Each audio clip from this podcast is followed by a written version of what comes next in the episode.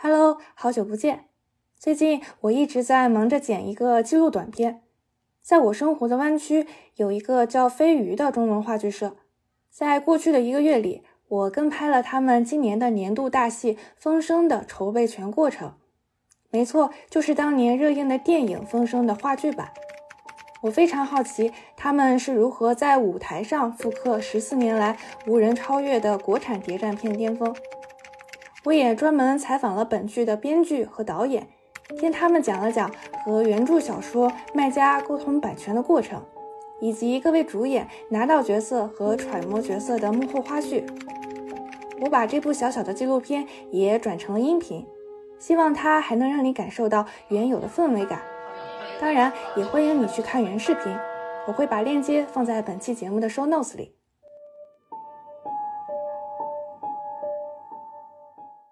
叫李周佳，我在《风声》里面扮演的是李宁玉。中文版话剧其实是有一个现成的本子的，嗯那我们看了以后呢，觉得，嗯，可能不是很符合我们剧社的情况，也不是很符合我们想象中的湾区观众的一个呃期待吧，所以我们就决定自己重新写一个剧本。因为呃，就是任何的话剧演出都涉及版权的问题嘛，所以我们就想说联系一下卖家老师，呃，征求他的同意。然后他当时也回复我们了，然后刚好就是我五月份的时候回了一趟杭州，我是杭州人，哦所以回了杭州，呃，那么去他的工作室跟他的呃团队也谈了就是版权的问题，嗯他们也是非常支持我们在海外的做中文话剧的这样的一种呃努力吧，所以就是非常好的把这个版权给我们。原著小说和电影版本身之间就差距蛮大的，呃，其实原著里面呢，就老鬼和电影的老鬼其实都不是同一个人，嗯我就不过多的剧透哈。嗯但是由于呃考虑到我们的这个角色的安排啊，然后包括剧社的人员的构成，那么我们对其中的一些角色进行了一个重构。呃，以前电影版的一些角色呢，就改成了，比如说性别改了，然后包括里面的设定，它的背景故事都有相应的修改。那首先肯定就是一遍一遍的要去研读，包括观看已经现有的这个话剧的版本、电影的版本，包括原著小说。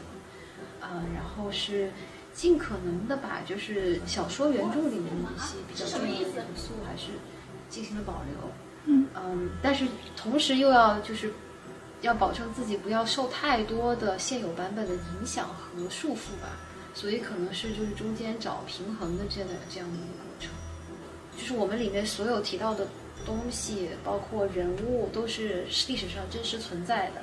比如说，呃，裘庄这个地方，呃，宜香斋这个小就是卖点心的地方，都是杭州确实存在的老字号。呃，顾晓梦提到的这个山外山，也是杭州非常著名的一个当地的餐餐馆。嗯呃，包括他说的那个女飞行员唐安娜，就这个不是杭州，但是她是住在帕拉奥的，她的地址、家庭住址都是真实的。真是这个地址啊？啊，是这个地址是真实的，还是这个地址住长安娜是真实的？不住唐安娜是真实的。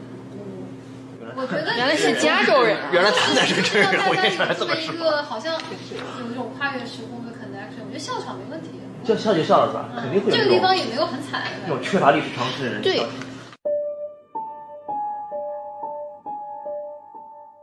这部戏饰演的角色叫金生火，啊、金处长。我一说风声，他们都知道这就是就是这个电影，然后就说你演谁？我说以金生火，哦，那胖子是吧？对，我说对，就不够胖。有什么包养小妾呀，然后办公室里头活儿就交给手下，平常喝喝茶呀，看看报啊，就这样。哦，经历没没有这种经历，没有这种经历。反正把自己带入这个里边呢，就是多看，我反正看了不少这种这种性格的人的这种，就是他们是一个在不同的人面前怎么样表现自己的。反正总合成一句话，就是这种人就是经常说的话，讲不出的。这不都是为了剿匪吗？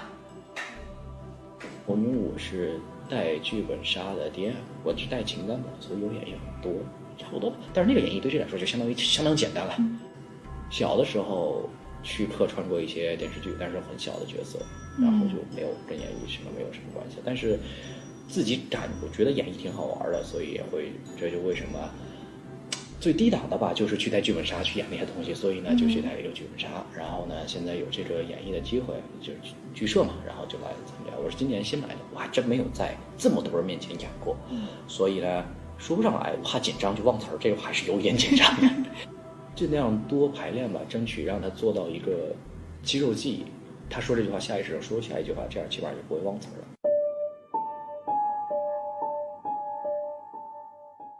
我是呃吴志国的扮演者，我叫金文翰。我这个角色他是一个在汪伪政权里面和平军的一个剿匪大队长，他这次也是因为有了嫌疑，然后被抓进了囚庄，然后进行一些审讯。我其实是这个剧组唯一不是呃剧社成员的 member，然后我算是一个外援。呃，我看到剧剧组里面有一个朋友，他发了一个推送，说要招吴志国演员，然后他还跟我说，呃，希望我去参加，觉得我可能可以，然后我就去试了试，啊、这也是我第一次试戏，也是参加啊、话剧的。越油腻越好，越越爹味儿重要。越像金生活一点。哎，错，让我搞搞你，对，对对对对对对对。哎，错啊，所以这是你第一次演话剧对，啊？那你觉得你身上是有什么特质跟这个吴大队长比较像吗？我可能长得老，我很喜欢电影版。嗯，我觉得电影版给我带来一种，嗯，第一次看的时候，我觉得从来从未有过的那种紧迫感。谍战剧，啊、它的独特的魅力在那个那部电影里面表现的很很充分。你们说什么呢？大队长吓我一跳。带入这个角色，这要感谢导演，让我们先写了一个人物小传，在写人物小传的同时，呃，交代了一些这个角色的背景或者他的心路历程。当你把这段文字写出来的时候，你更可以更容易的带入他的，嗯，感情，他的一些内心活动。所以说，我是抱着这种的心态去演这个角色的。那你觉得，如果你生活在那个年代，你会是这样一个人吗？我这个角色呢，应该不太会是，我会对呃这种进步的事业感兴趣，但是我可能没有这个能力达到这么一个高的位置。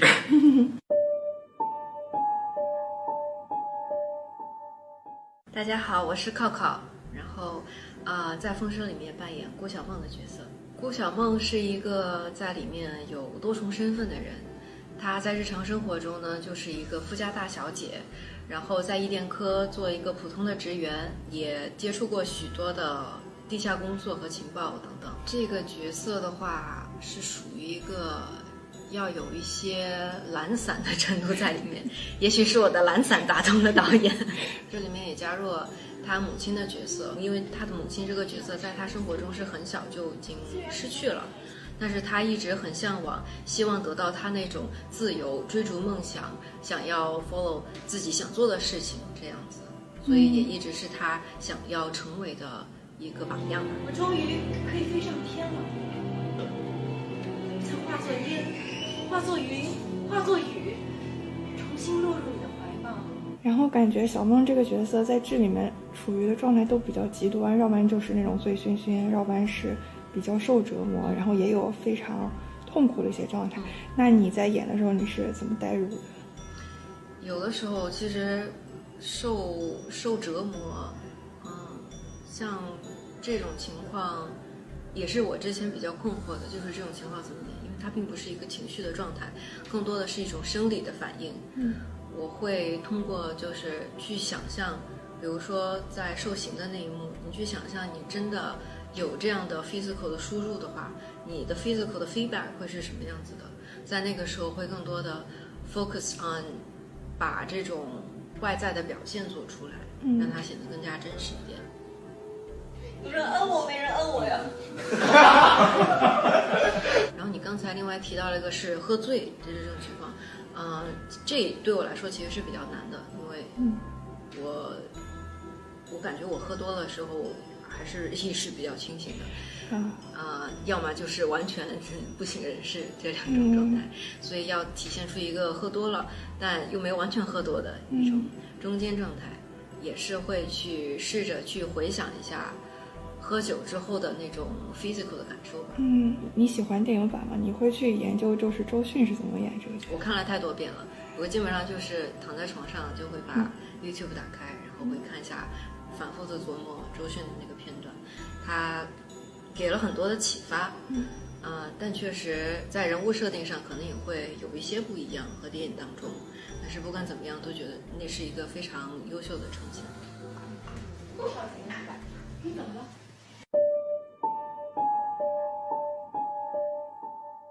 我叫武杰，我是在这个《风声》剧组里面饰演顾母的角色。这个角色她是一个民国时代的，可以说是新女性。她从小呢受到了中西方两方面的文化教育，既上过私塾，也在美国读过书。她是顾小梦的妈妈，但是她在呃三十多岁的时候就不幸病逝了。所以呢，顾小梦他一直非常很呃非常爱他的妈妈，跟他有很深的情感的链接。所以我觉得顾小梦心里那一种理想主义，还有呃稍微有一点个人英雄主义，我想都和他的妈妈啊不无关系。飞鱼我是去年刚刚加入，嗯也是听朋友说，因为我之前是也是从事媒体工作。然后呢，嗯，对这个就是呃声音方面是呃非常热爱，从小就喜欢。以前的职业也是呃节目主持人，所以呃听到了这样一个呃组织哈，把呃对声音有追求的小伙伴聚集在一起，还是很开心的。而且这边有时候会有一些啊台词的切磋和学习，嗯，我就把我以前嗯有限的专业知识，也希望分享给呃大家，分享给小伙伴们。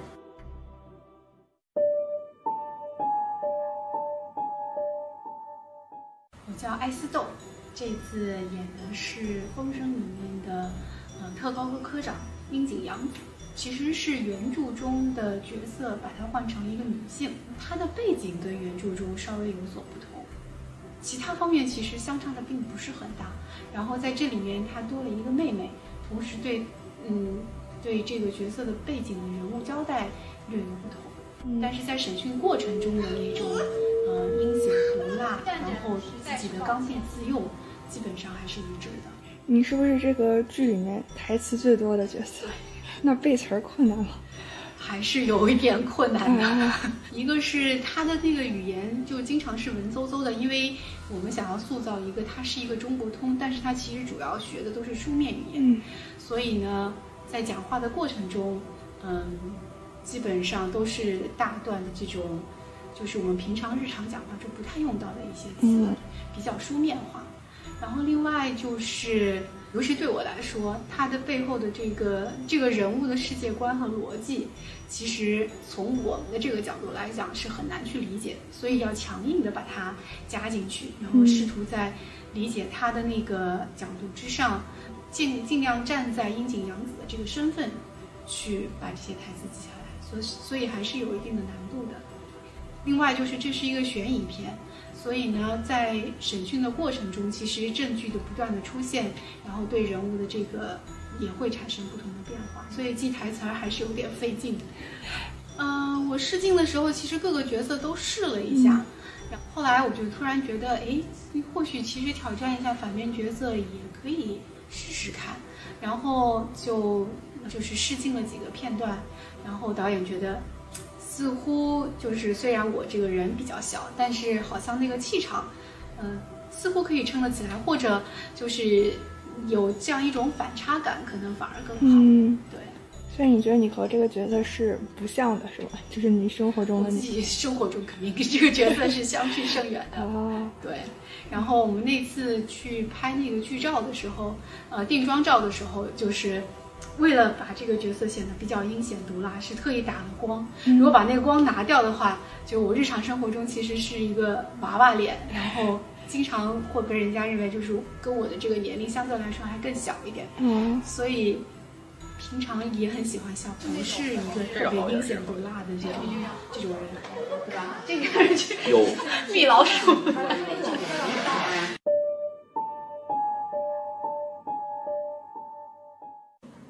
大家好，我叫管管，是今年新加入飞鱼剧社的一位成员。啊，我在剧里边饰演饰演樱井课长的妹妹樱井玲子。这这个角色电影里面是没有的，是吧？是一个新的角色。啊，对，这个角色是编剧原创的。啊，这个角色对于，呃，樱井课长他本人为什么会变成这样残暴，啊的大魔头，有着非常关键的作用。导演可能看过我的试镜片段之后，觉得我的声线，呃，非常适合林子这个角色，嗯，因为她是十七八岁的少女，然后她那个，呃，需要可能声线比较偏年轻化一点，所以可能导演觉得就是，呃，本人跟角色贴服度比较，呃，比较高，嗯，选择出演，嗯，就是像小天使一样的角色。嗯，对，嗯，这本人跟角色差距非常大，就本人 确实不是什么小天使。那剧里面你姐姐是一个什么样的人？啊，我姐姐，我理解中她是，因为她本身是被编剧改成了女性，所以她在这个里边其实背负了，呃，就是。家族里边没有男性，他觉得他要兼任就是家族重担的这样一个角色，所以他呃本身性格可能就会比较坚毅，然后比较偏执，呃特别是来到中国之后，呃目睹了妹妹林子在这里惨死，并且就把这个死因归结归咎到了就是国人身上，啊导致了他就是嗯。以后对待我们的国人同胞都非常的残暴，呃，同时又受到就是父亲和家庭方面，呃的影响，觉得要延续家族传承，要这个遵守民族大义，所以呃在审讯的过程中，他的手段就会有一些残暴，嗯，但是他他对他这个人的个人信仰就是非常的坚定，所以一直到这部戏的最后一刻，他才出现就是。呃，信仰崩塌的那个瞬间。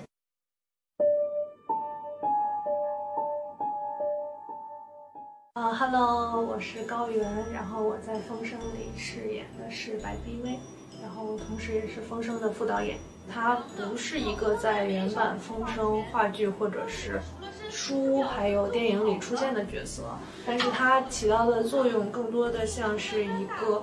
呃，执行者的作用有一点点，在这个作用上有一点类似于呃王志文的那个王天香那个角色，但其实人物的那个塑造是完全不一样的。你是怎么 得到这个角色的？啊，呃，主要原因还是我们剧社的男演员太少了。本来这个角色其实应该是一个男生来演，但是没有没有合适的人选，然后最后所以就是找了我来演。然后你同时也是副导演是吗？对对对，嗯，那你当副导演都需要做哪些事？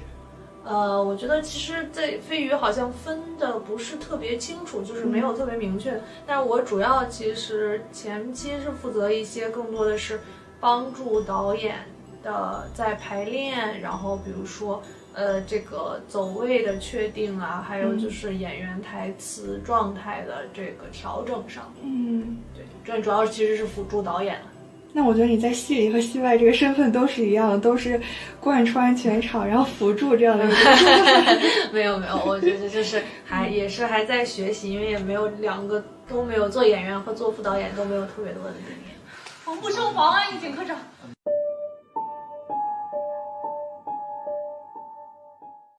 啊，大家好，我叫肖萍萍，我是这次《风声》的导演。其实我是在不久前，大概半年前第一次演戏。然后当时的那部戏是叫做《每一件美妙的小事》，啊，我觉得通过那一次经历让我就是喜欢上话剧了，嗯，所以这次就斗胆来试一下导导演，嗯，然后我就发现我真的是自己给自己挖了一个坑，因为导演这个活真的是不不简单，当然第一感兴趣这是最重要的。再来呢，就是经验也非常重要，所以我觉得其实我这第一次导戏是非常欠缺经验的，还好我们有剧社有非非常多呃有经验的大佬，可以来帮忙协助一起把这个剧做出来。对，最难的就是你要切换不同的身份，你一会儿是观众，然后一会儿你又是创作者。嗯，你是观众的时候，你你就要去首先看这个故事里有没有什么逻辑漏洞呀，故事哪一块有没有突出，能不能打动人。嗯。嗯，然后一会儿你是创作者，你要去想哦，这块这个道具什么到了没有，或者是哎，这个音乐要从哪放，放什么样的音乐，就是脑子瓜就一直在那转，停不下来。最最重要的还是帮助演员去入戏，然后帮他明白，嗯，他每一场他的目的是什么，然后每一场他嗯有哪些思维上的转变，在排练日的时候。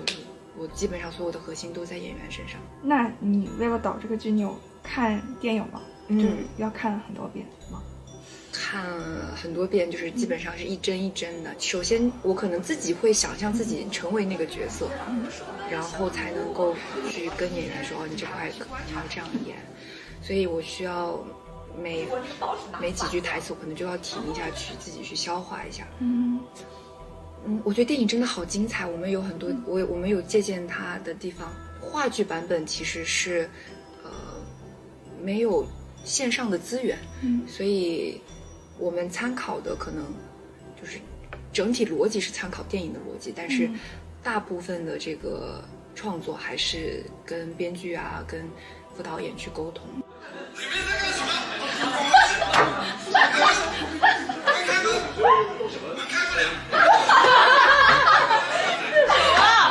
台湾偶像剧吗？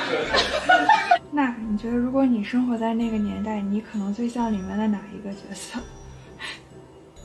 我我挺希望自己是顾小梦的，就是特别敬佩，在战就是在战乱中那种同志之就是革命之间的这种情谊，是通过一个眼神就能够，啊、两个人就能够领领会到的。嗯我觉得这份情谊，嗯，在我现实生活中很难找到，可能真的是有这这这种外在的压迫在，所以人们才会更加的团结。